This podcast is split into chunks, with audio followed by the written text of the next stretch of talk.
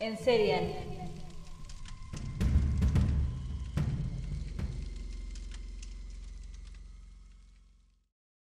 The Lady Killer. Ricardo Silvio Caputo nació en 1949 en Mendoza, Argentina. Vivía con su madre y sus dos hermanos, Alicia y Alberto. Si bien sus amigos, que lo apodaban Caito, lo describieron como un chico simpático, amable, bastante comprador con las mujeres.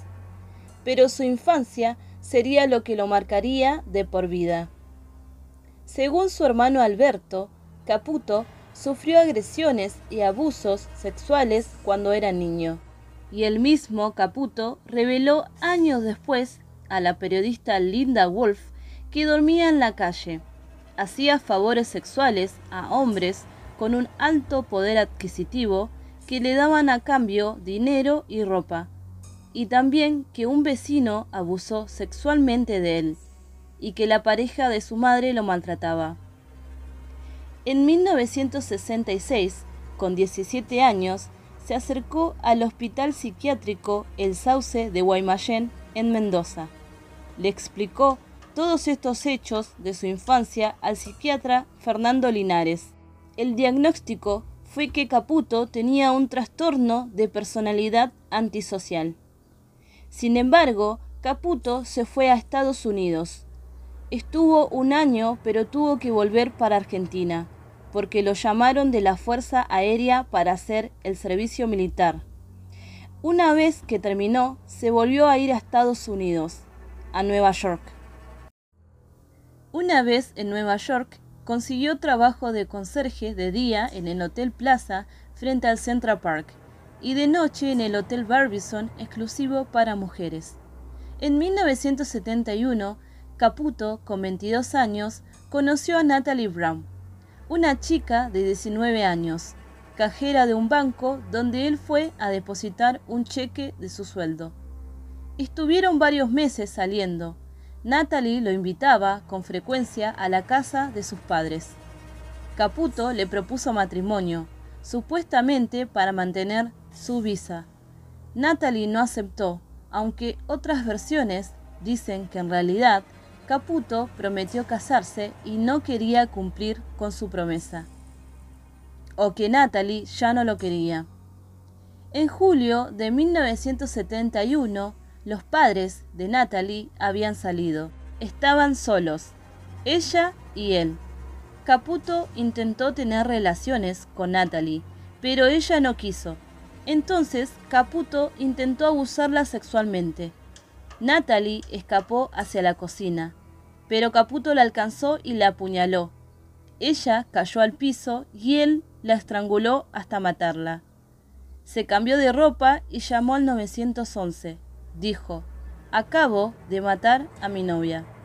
Caputo fue arrestado y lo llevaron a que se realice estudios psiquiátricos. Él sabía que si lo declaraban demente no iba a ir a la cárcel.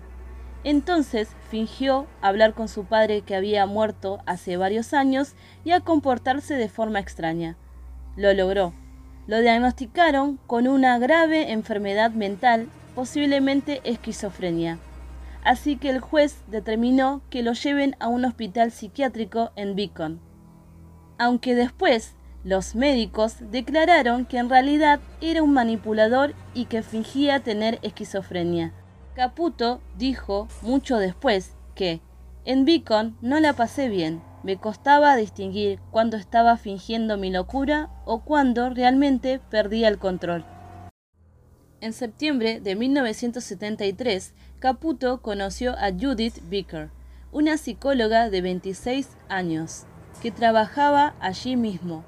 Caputo empezó a manipularla, logrando que lo trasladen a otro psiquiátrico, más accesible y que le concedieran salidas transitorias. También se dedicó a hacer retratos.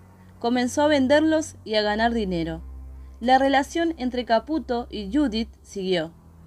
Judith llevó a Caputo para que conozca a sus padres, pero cuando preguntaron quién era, Judith dijo que era un colega, no su novio.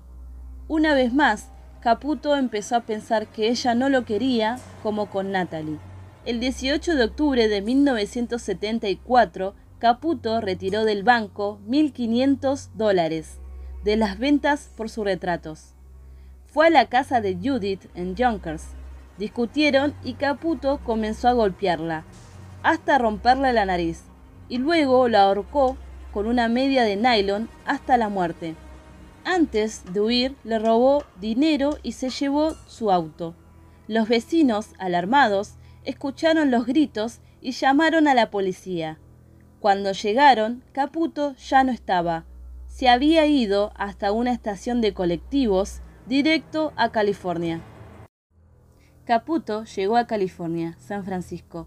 Se cortó el pelo, se afeitó el bigote y aumentó de peso. Se cambió de nombre con una identificación falsa. Ahora era un uruguayo llamado Ricardo Donoguer. Allí trabajó como retratista en la calle y luego de hacerle un dibujo comenzó una relación con Barbara Taylor, una documentalista que vivía sola. Caputo se fue a vivir con ella, pero en diciembre de 1974 Caputo se marchó a Hawái. Bárbara le había dado el dinero para que se vaya. Caputo consiguió trabajo en Honolulu como mesero en marzo de 1975 conoció a Mary O'Neill, una turista. Todo iba bien hasta que luego de una discusión comenzó a golpearla. Sería la tercera víctima, pero el compañero de habitación llegó y la salvó. Fue entonces que Caputo huyó de Hawái. Volvió a San Francisco. Contactó a Bárbara y le dijo que se quería casar con ella. Pero Bárbara ya estaba saliendo con otro hombre y no quería saber más nada. Por eso mismo rompió la relación con él. El Viernes Santo de 1976, Caputo dijo que oyó voces que le ordenaban que matara a Bárbara. Y así fue. Se dirigió a la casa de Bárbara por la noche y la asesinó. Al día siguiente, la policía encontró el cadáver. Era una escena que nunca habían visto. El cuerpo de Bárbara estaba destrozado por los golpes que recibió de una bota texana la misma que usaba Caputo. El FBI comenzó a buscarlo, y la prensa, más precisamente el diario Daily Mail, lo apodó de Lady Killer. Caputo esquivó el arresto y se fue a México. Cambió otra vez su nombre por el de Ricardo Martínez Díaz. Allí dio cursos de karate y vendía libros para Time Life. Al poco tiempo conoció a Laura Gómez, de 23 años, era hija del empresario Fidel Gómez Martínez, dueño de una poderosa empresa del transporte. Caputo se aprovechó y comenzó un noviazgo con Laura. La familia de Laura le consiguió un importante cargo. Todo parecía ir muy bien, pero en junio de 1977 las voces volvieron.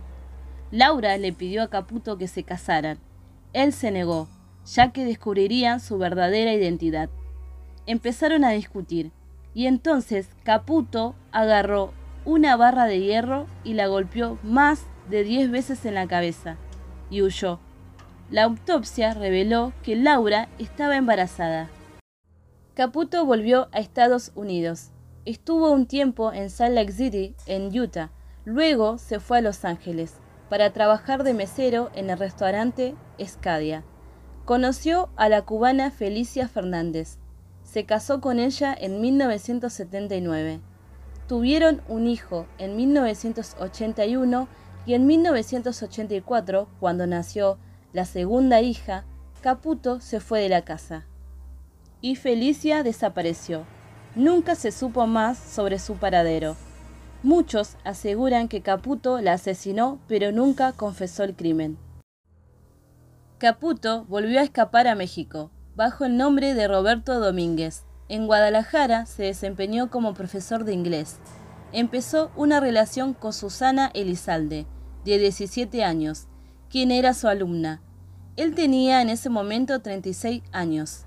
Se casaron ese mismo año y se mudaron a Chicago, Estados Unidos.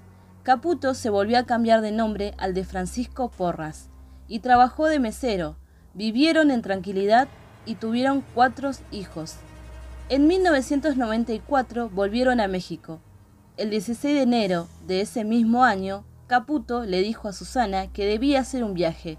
Volvería a Mendoza.